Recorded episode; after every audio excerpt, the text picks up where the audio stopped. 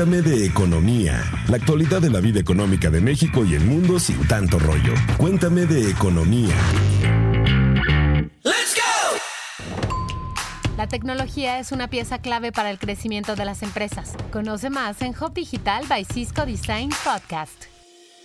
¿Qué tal, pues escuchas de Cuéntame de Economía? Bienvenidos a su podcast favorito. Soy Pepe Ávila, reportero de la Mesa de Economía, y en esta ocasión les preparamos un tema. Vaya, en los últimos meses ha estado un día así y al otro también en la agenda. Me refiero a la crisis y los impactos que esta tiene en las empresas y también les vamos a contar un poco cómo tratar de hacerles frente. Como sabemos, el coronavirus eh, puso de cabeza todo, todo, todo a nuestro alrededor, economía, salud, vaya salidas, todo lo que nos imaginamos lo tenemos que hacer ahora de una manera diferente. Pero antes de continuar, les presento a mis compañeras, Dainzú Patiño y Luz Elena Marcos, también reporteras en la mesa de economía, y al buen Alejandro Bazán, nuestro editor, el mandamás de este equipo. Amigos, ¿cómo les va? ¿Cómo están? Hola amigos y podescuchas de Cuéntame de Economía, espero que estén muy bien y que la crisis del coronavirus no los tenga tan atormentados como a mí. En esta ocasión vamos a hablar de crisis en las empresas. ¿Qué piensan cuando escuchan la palabra crisis? Pues a mí lo que se me viene a la cabeza cuando me dicen crisis, pues pienso gran movimiento, gran capacidad para, para responder a, a lo que llegue, ¿no? Y que rompe con tu cotidianidad, pero seguro que más adelante vamos a estudiar y a explicar a fondo este pequeño concepto de lo más general hasta irnos acercando a nuestro negocio. Yo soy Dain Supatiño, como ya dijo Pepe, reportera de la Mesa de Economía en Expansión. Se va a poner bueno, hablaremos de las crisis y los retos y, y también las oportunidades que representa una crisis para mantener nuestro negocio algunas medidas que se pueden tomar para salir a flote en esta ya bautizada crisis COVID-19. No olviden nuestras redes sociales y recomendarnos con sus amigos en Twitter. Escríbanos sus dudas, comentarios, quejas y sugerencias a arroba EXP Economía. Jimens, ¿cómo te va? Hola Dainzú, hola Luz, hola Pepe, ¿cómo están? Espero que la estén pasando muy bien. Este, pues así como estoy diciendo los de las crisis, pero, pero, antes de empezar con las desgracias que dejan las crisis en el mundo empresarial y económico, Díganme algo, chicos. ¿Ustedes son los que ven crisis y se sientan a llorar o ven oportunidades? Depende. Creo que en un principio sí me tiro al piso y lloro un poco. Ya después lo reflexiono y digo, está bien, ¿qué puedo hacer ahora? Yo en algún momento difícil, eh, estando con mi familia y cuando enfrentamos la muerte de mi abuela, detecté como una de mis primeras crisis, yo me acuerdo mucho de una parte en la que mi mamá decía, tenemos primero que actuar y después de que terminemos de actuar y resolvamos todo lo que tengamos que resolver, nos ponemos a llorar. Pues bueno chicos, si quieren ser de los que ven oportunidades y las aprovechan, le tienen que entrar al reto Acting Bear. Está muy bueno porque en esta edición habrá más de 35 cursos en línea, webinars y conferencias con especialistas buenísimos del mundo de las inversiones para que puedan aprender todo este rollo. Ahora, como esto no es pura teoría, el reto Actinver tiene un simulador de bolsa de valores y al final podrías ganarte hasta 500 mil pesos. Como ven, estos cuates traen más de 2 millones de pesos en premios. Se tienen que inscribir antes del 4 de octubre, así que no pierdan tiempo. Si quieren detalles, entren a retoactinver.com. Después de lo dicho, ahora sí chicos, y de que ya vimos que estamos un poco como en crisis, pues vamos a empezar de lleno con el tema, ¿no? En lo que va de este siglo, pues ya llevamos dos grandes crisis económicas y vaya que sí han sido grandes crisis. No me voy más atrás porque es un cuento de nunca acabar y la verdad todavía estoy chavo y no puedo decirles cuántas más fueron en el pasado. Así que antes de irnos como hilo de media, vamos a escuchar qué es una crisis de acuerdo con Juan Carlos Cepeda, socio director de FW de Consultores. Entonces, una crisis es todo aquello que pone en riesgo la operación y la supervivencia de una empresa, organización o institución. Eso sería la definición clásica, digamos, de, crisis. La crisis que estamos viviendo hoy es una crisis atípica totalmente. Referirnos a los manuales o textos de crisis tradicionales creo que estaba un poquito rebasado incluso. ¿Por qué? Porque hablan normalmente de eventos que se dan alrededor de las empresas que son focalizados, que son específicos, estas crisis que te comentaba de producto, crisis de ejecutivos, crisis financieras, incluso accidentes. Y creo que estos eh, conceptos sí te ayudan a tener una idea de lo que es la crisis, pero no nos dan una profundidad del fenómeno que estamos viviendo. Ahora que sabemos esto, también es importante definir qué y de dónde pueden llegar las crisis. Acuérdense que tenemos internas y externas, lo que nuestro experto ha definido como crisis que vienen de Dios, del diablo y de los hombres. El 75% de las crisis se dan por errores internos de las empresas y que no se atienden o que se pudieron prevenir. Y un 25% de estas son las que no se pueden prevenir, así como ahorita con la crisis del coronavirus. Ahora vamos a escuchar cómo se catalogan las crisis de la mano de nuestro experto Juan Carlos Cepeda. Las crisis como tal se catalogan de diferente manera por su origen o por el entorno en el que se dan. Pueden ser crisis económicas, crisis técnicas, hablando de incidentes, eh, accidentes, averías, etcétera, eh, crisis de producción de ejecutivos, es decir, si un ejecutivo comete una irregularidad, por ejemplo, también desafortunadamente nos toca participar en ellas, algún director financiero que hace un fraude, un director de operaciones que comete una equivocación o un error, un director general que tiene problemas legales, bueno, esto finalmente afecta la imagen y la certeza que el público alrededor de esta empresa puede tener de ella.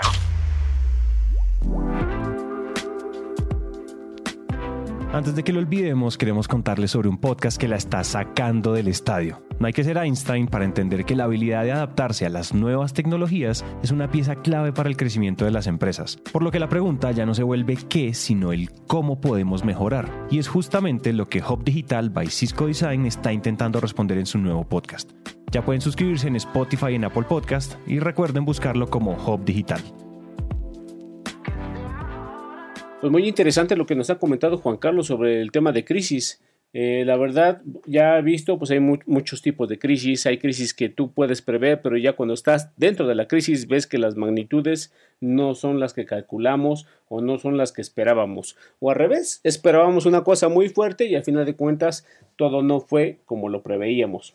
Pero ahora, ¿qué les parece si escuchamos a Siegfried Sethdorf Fernández, quien es docente de vinculación de la Universidad de La Salle? ¿Y quién nos cuenta lo que tiene que hacer una empresa para sobrevivir a una crisis? Dentro de esa realidad de crisis que tenemos, la mejor manera pues, ha sido para las empresas que se han reinventado. Todas aquellas empresas que han optado por reinventarse y que han cambiado la forma de hacer negocio son las que han podido ahorita subsistir. Y ahorita digo, ahorita ya no es cosa de ganar, ahorita es cosa de subsistir. Tenemos que cambiar el chip y ya no pensar en que voy a tener utilidades. Tengo que pensar ahorita más que en estado de resultados, tengo que pensar en flujo de efectivo. Ahorita el, nombre del juego es flujo de efectivo. Empresas que entiendan que el flujo de efectivo es ahorita el tissue o es el centro de su negocio, van a poder soportar esta crisis. Empresas que piensen que todavía las utilidades sigue siendo el centro de su negocio, tarde o temprano van a fracasar. Así es chicos, ¿cuántas veces no nos hemos enfrentado a ese gran dilema de adaptarse o morir? Yo creo que muchos de nosotros, incluyéndome, por supuesto, en cuestiones personales, en cuestiones profesionales, es ¿qué hago? O sea, ¿me quedo paralizado ante el miedo o intento reinventarme y, tratar de adaptarme al cambio? Eh, de repente podemos creer que estos son temas muy, este, pues, no sé, muy simples, pero no lo es. Ya cuando uno dentro vive una crisis tanto interna como en la empresa o en el entorno donde uno está, ya la situación cambia y créanme que en verdad suceden o estos tipos de consejos llegan a ser muy valiosos. Como ahorita lo que nos dice Citrix, ya llevando un poco al tema de negocios, ¿no? En estos consejos de que, bueno, ya tengo una crisis y qué hago con mis activos, y qué hago con mis gastos, y qué hago con mis deudas, y qué hago con mis finanzas, porque en una crisis, si yo cometo un error, pues puede ser quizá el, el balazo final para mi negocio o para mi proyecto. Pero escuchemos estos consejos, chicos, para que los tengamos muy en cuenta. en cuanto a tus pasivos, tienes que haberte ya sentado con todos tus proveedores a renegociar los términos de pago. Los términos de pago ahorita el flujo de efectivo va a ser lo más importante dentro de las empresas. Tengo tengo que ver con mis proveedores el que les tenga yo ahorita que negociar. Si yo tenía 30 días, 40 días, pues tratar de negociar 60, 90 días para que me permita en un momento dado también que yo pueda, lo poquito que pueda vender o lo, lo que pueda vender, lo puede estar vendiendo y lo puede estar cobrando. Entonces, en que funcionan mis pasivos, también tengo los pasivos bancarios. Esos pasivos bancarios también es momento ahorita de acercarse al banco y empezar a renegociar sobre todo nuestros pagos de principal y ver si únicamente podemos pagar intereses y dejar el principal a futuro. Ahorita sé que los bancos están en muy buena disposición de poderse sentar con sus clientes y ver de qué manera se pueden renegociar esos créditos. Y la otra es pues, hacer una negociación con tus empleados para que el efecto de los sueldos puedas mantenerlo el mayor tiempo posible. Hay muchas empresas que lo que hicieron fue convenios con sus trabajadores en, lo, en el cual ahorita se les daba una, una parte se les quitaba y se les iba a dar una vez que esto empezara a funcionar más. No es que te lo quitara, simplemente te voy a diferir el pago de tu salario más adelante una vez que esto se empiece a mejorar. Parte de, nuestros activos, pues también eficientar al máximo en lo que es mis eh, inventarios, lo que es mis cuentas por cobrar y lo que viene siendo mi efectivo. Así es, pues a cuidar de pesos y centavos, tratar de, bueno, juntar todos nuestros activos que tengamos. Em, recordar que en las crisis también hay otro factor para la sobrevivencia de nuestra empresa y este es el de la adaptabilidad. Eh, yo lo entiendo como la capacidad, en este caso de una empresa, para atender las nuevas necesidades que surgen de una coyuntura. Por ejemplo, en este caso, la pandemia por COVID-19, ¿no? Y los cambios que llegaron con, con este virus, pues es innegable que llegó una nueva realidad que, por ejemplo, en este momento requiere la oferta y demanda de productos y de servicios para evitar el contagio de la población, ¿no? Como cubrebocas, insumos médicos, servicios para desinfectar. Eh, se incrementó el consumo de productos digitales como series, conciertos, películas, entregas a domicilio, compras por internet, entonces por ahí puede venir justamente esta adaptabilidad. Y yo creo que en cuanto a la parte de actividades, a, las empresas más afectadas por la pandemia como eh, que pertenecen al sector de espectáculos, arte, cultura, turismo, transporte de personal, pues van a regresar con menor capacidad, entonces yo creo que los servicios ahí van a ser más personalidad más personalizados y pues cada vez más por vía digital, ¿no? Y pues seguramente la tecnología crecerá en función de la vida, pero ya ahora con este virus. Y bueno, pues justamente sobre este tema eh, de, la de la adaptación, ¿qué les parece si vamos a escuchar nuestro diccionario económico de expansión?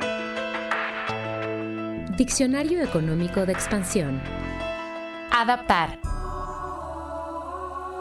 Según la Real Academia de la Lengua, adaptarse es hacer que un objeto o mecanismo desempeñe funciones distintas de aquellas para las que fue construido. Pues ahí está, ya escuchamos lo que quiere decir adaptar y si lo llevamos a las empresas, sobre todo retomando esta cuestión que mencionaba Juan Carlos Cepeda, recordemos que en esta crisis hubo sectores económicos que pudieron realizar eh, trabajo remoto, trabajo desde casa, el home office o el teletrabajo. Entonces, eh, los gerentes, los CEOs que estaban acostumbrados a comunicar todo a través de correos electrónicos, de desplegados, pues de repente eso ya no era suficiente. Y algo de lo que decía Juan Carlos era pedirle a uno de estos directivos que hiciera una comunicación a través de un video, era pedir, como pedirles algo completamente de otro mundo, cuando todos aquellos que estamos habituados a esto de la comunicación, decir algo a través de un video no es tan, no es tan difícil, es algo que se puede hacer de una manera relativamente sencilla. Ahí está, uno de los desafíos que tuvieron que enfrentar estas empresas, sin importar el tamaño, fue eso, cómo lucir bien hacia afuera y cómo lucir bien para dar confianza y certidumbre a sus colaboradores y empleados hacia adentro. Entonces, sabemos qué es lo que se tiene que hacer, pero ¿Cómo? Es la pregunta. Escuchemos de nueva cuenta a Juan Carlos Cepeda, que nos habla ahora de un término que está tomando pues mucho auge últimamente. Se trata de las soft skills o habilidades suaves. Escuchemos qué es lo que tiene que decirnos al respecto.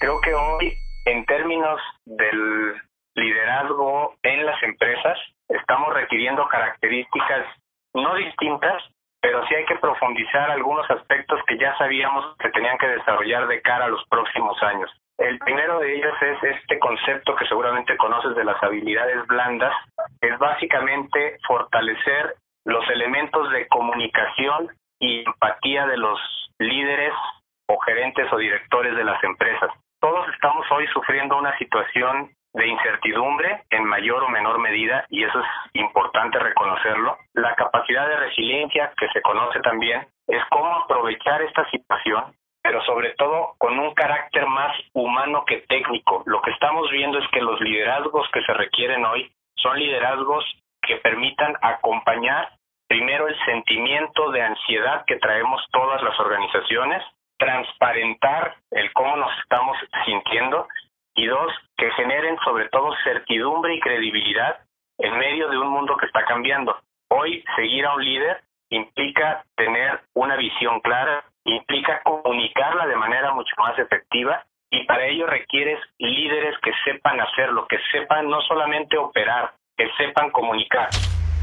Pues así es chicos, un poco lo que comenta Juan Carlos, lo que comentan nuestros expertos es eh, la crisis y el cambio si no cambia rápido, pues prácticamente pues te lleva a la crisis, ¿no? Nosotros lo hemos visto un poco con esta pandemia, con esta contingencia de que pues tienes que adaptarte antes de ser desplazado por la, por la demás competencia y cómo, cómo deben de ser, debe ser lo más flexible, ¿no? Aquí, yo lo vi aquí en los negocios por donde yo vivo, pues que la gente comenzó a adaptarse, empezaron a hacerse este correos por correo, por WhatsApp, a pedirse los, los eh, los alimentos, los servicios, los productos, y esa es la gente que ahorita sigue sobreviviendo a la crisis. Hay gente que se retuvo al cambio, que no quiso cambiar, y creo que ahorita lo está pagando pues bastante eh, caro ese, ese error o ese eh, el quedarse estancado.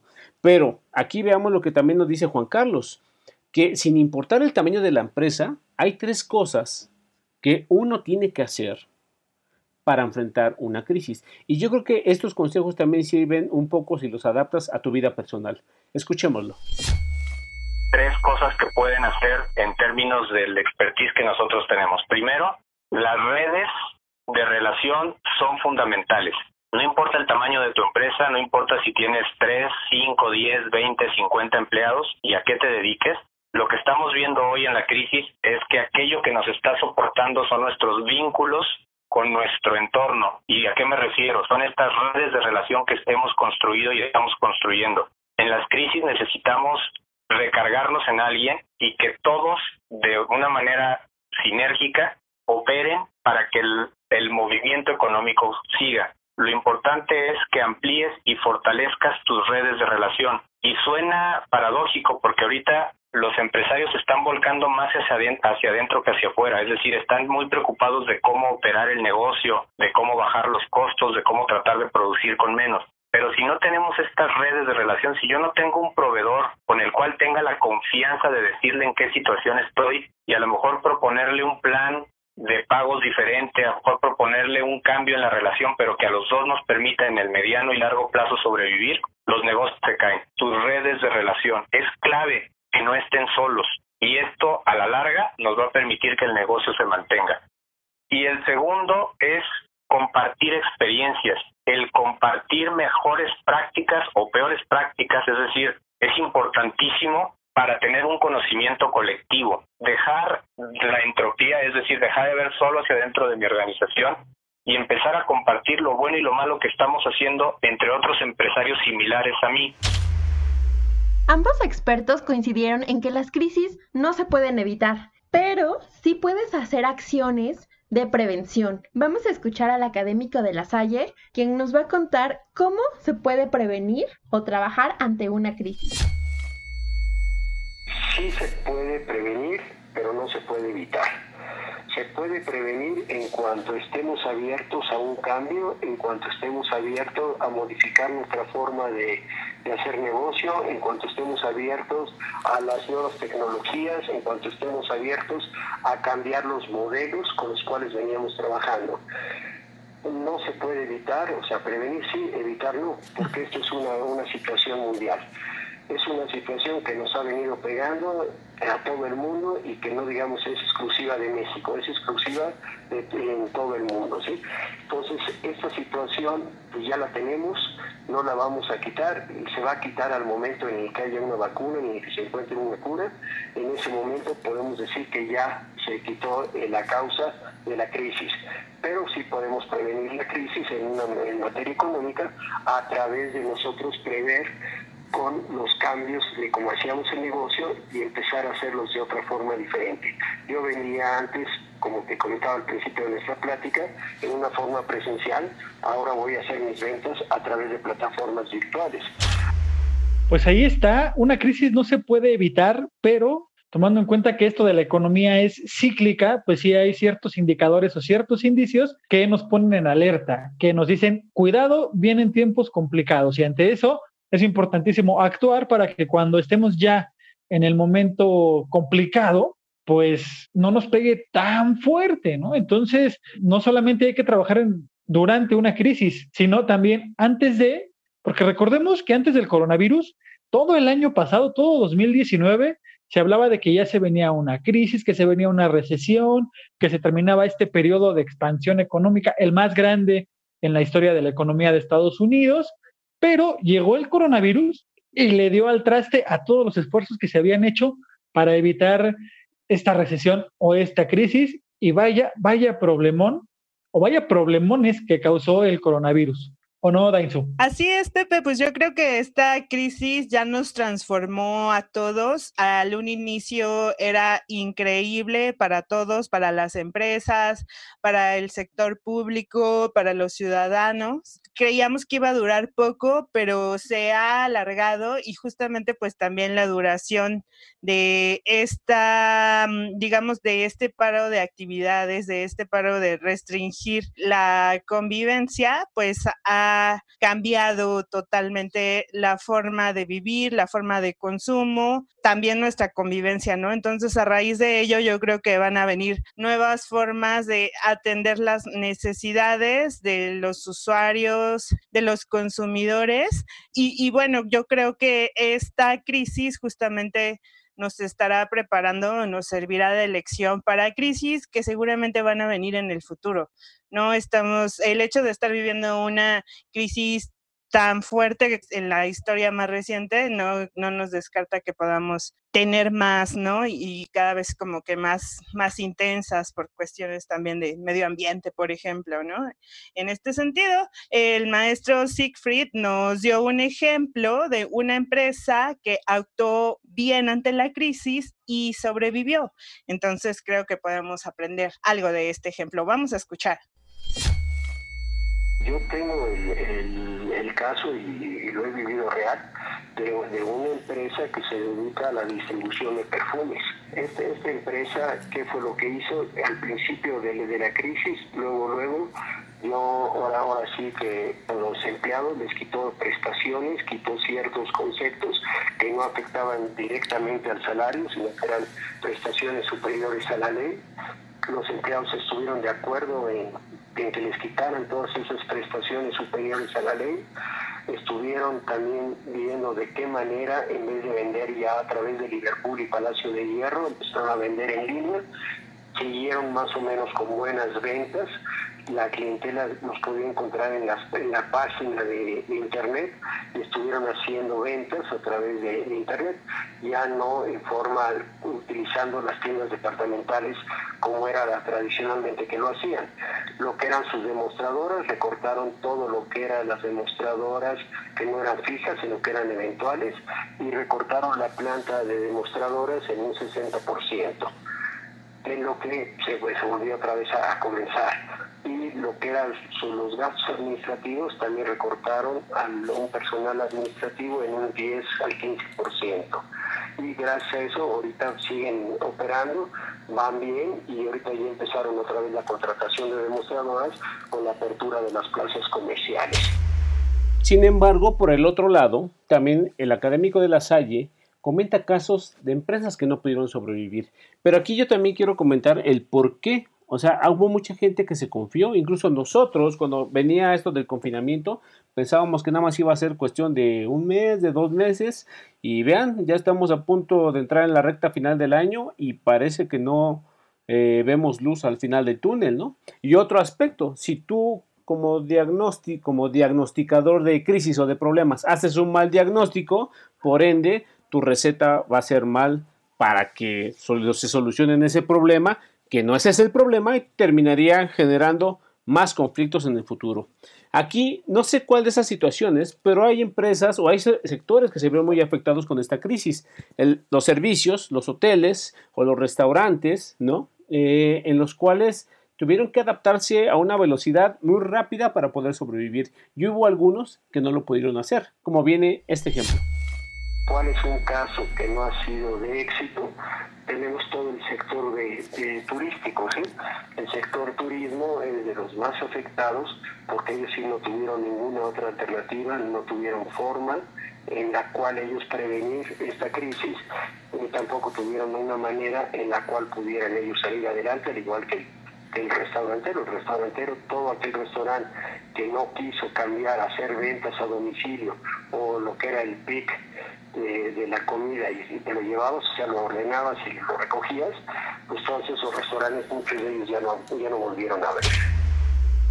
Pues así es, amigos. Alex, Dainzú, Luz, como bien comenta Siegfried, pues difícilmente un hotel te va a decir, oye, pues te llevo la alberca a tu casa, ¿no? Ese tipo de servicios, ese tipo de sectores, por más que quieran aprovechar la tecnología para hacerle frente a la crisis, pues simple y sencillamente no pueden. Vaya, las playas no se van a mover del lugar a donde están para ir a, para tener un cachito de playa en nuestra azotea o en nuestra casa y poder así relajarnos un poco en esta cuarentena. Pero sí, eh, los restaurantes, por otro lado, pues ellos sí tuvieron la oportunidad de hacer levantar pedidos a través del WhatsApp o de las redes sociales. Los restaurantes pequeños o grandes del tamaño que sea que no lo hicieron, pues seguramente ahora están pagando las consecuencias y ni siquiera los préstamos que está haciendo el gobierno los van a poder salvar por no haber adoptado la tecnología para seguir con el negocio activo. ¿Cómo ven, puede escuchar? ¿Ustedes qué opinan de todo lo que nos han contado nuestros expertos? Antes de cerrar este podcast, porque ya estamos en la recta final, quisiera invitarlos a que nos escriban sus dudas y comentarios. Escríbanos a la cuenta de Twitter que es arroba expeconomía o pueden escribirnos a nuestras cuentas personales. Antes de despedirnos, a nuestros expertos les preguntamos sobre libros o que sugieran para enfrentar esta crisis. Y ellos nos dieron las siguientes recomendaciones. De esos libros, digamos, de, de crisis en general que se pueden leer. Hay dos que son clásicos en, la literatura eh, de comunicación. Uno se llama, eh, está en inglés, el texto en español no sé si lo exista, pero es Crisis Management, el manejo de crisis de Stephen Fink. Es un libro que ya tiene varios años, pero que te da las bases de cómo atender los diferentes aspectos de una, de una crisis en las empresas. Hay otro libro también, un clásico de la literatura que se llama Manejando las crisis antes de que sucedan, de Ian Mitro, que también es un muy buen libro, es un libro pequeño que te da muy esquemáticamente los pasos que tienes que seguir. En el caso del liderazgo, sobre cuáles son los que se necesitan en las empresas, nuestros expertos nos han recomendado el libro llamado Tribus de Seth Godin, que habla de así tomar las decisiones, echar las nuevas tecnologías y las redes sociales para crear nuevos mercados. También nos recomendó Seis sombreros para pensar, de Edward de Bono, que habla sobre la metodología de planeación y pensamiento, sobre todo el liderazgo y equipos de trabajo. También nos recomendó un libro que se llama Pensar rápido, pensar despacio, de Daniel Kahneman, primer premio Nobel de Economía, que no es economista. Eh, él incluso es psicólogo y habla sobre qué decisiones y en qué momentos utilizar la experiencia o la intuición bueno, así tomar las decisiones. Pues bueno, estimados podescuchas, como todo lo bueno llega a su fin, este podcast os ha terminado, podéis ir en paz. Pero recuerden que si quieren escribirnos, hacernos una crítica, hacernos una sugerencia, proponernos temas o tienen dudas, la verdad no hay pretexto para decir no me contestó Jiménez, no me contestó Pepe, no me contestó Lu, no me contestó Bazán, no me contestó Mónica Alfaro, la productora, porque todos estamos conectados. Así que si alguien quiere reclamar, proponer, debatir, ¿por qué no? O informar o saber tips, ¿a dónde nos pueden escribir, Jimens? Nos pueden escribir a arroba EXP Economía y nos pueden hacer llegar sus dudas a través del hashtag cuéntame tus dudas, que estamos totalmente ahí al pendiente de, la, de las dudas que nos compartan. También pueden escribirme directamente a mi cuenta en Twitter, que es Dainsu, con Z y con P al final. Si les queda alguna duda o quisieran alguna referencia acerca de ayudar, cómo cuidar todo, todo, todo nuestro negocio en esta época de crisis, pues entonces pueden escribirnos, nosotros consultarlo con especialistas y ayudarlos a sobrevivir a esta crisis que todos estamos viviendo. Pepe, recuérdanos a dónde te pueden escribir en tus redes sociales. A mí me pueden escribir a arroba José Ávila Munoz y les recomiendo, les sugiero que escuchen también los otros podcasts que hacemos en expansión. Uno de ellos es Mujeduría y el otro se llama Geek Hunters. Y a Lucelena, Alex, ¿cuáles son sus cuentas de Twitter? Por favor, díganos. La mía es arroba Lucelena sin H. Ya saben que ahí recibimos todas las quejas, dudas, comentarios. Y Alejandro. Y mi cuenta es arroba número 9. Y antes de despedirnos, queremos darle las gracias porque su podcast de cabecera y con sentido Cuéntame de Economía está en el top 15 de Spotify en los podcasts de negocios. Así que muchas gracias, chicos. Muchas gracias por escuchas. Si ya saben, aquí trabajamos para ustedes. Recomiéndenos, denos clic, denos like, pregúntenos, interactuemos. Cuídense mucho, sean solidarios. Hasta la próxima. La tecnología es una pieza clave para el crecimiento de las empresas. Conoce más en Hop Digital by Cisco Design Podcast. Cuéntame de economía, la actualidad de la vida económica de México y el mundo sin tanto rollo. Cuéntame de economía.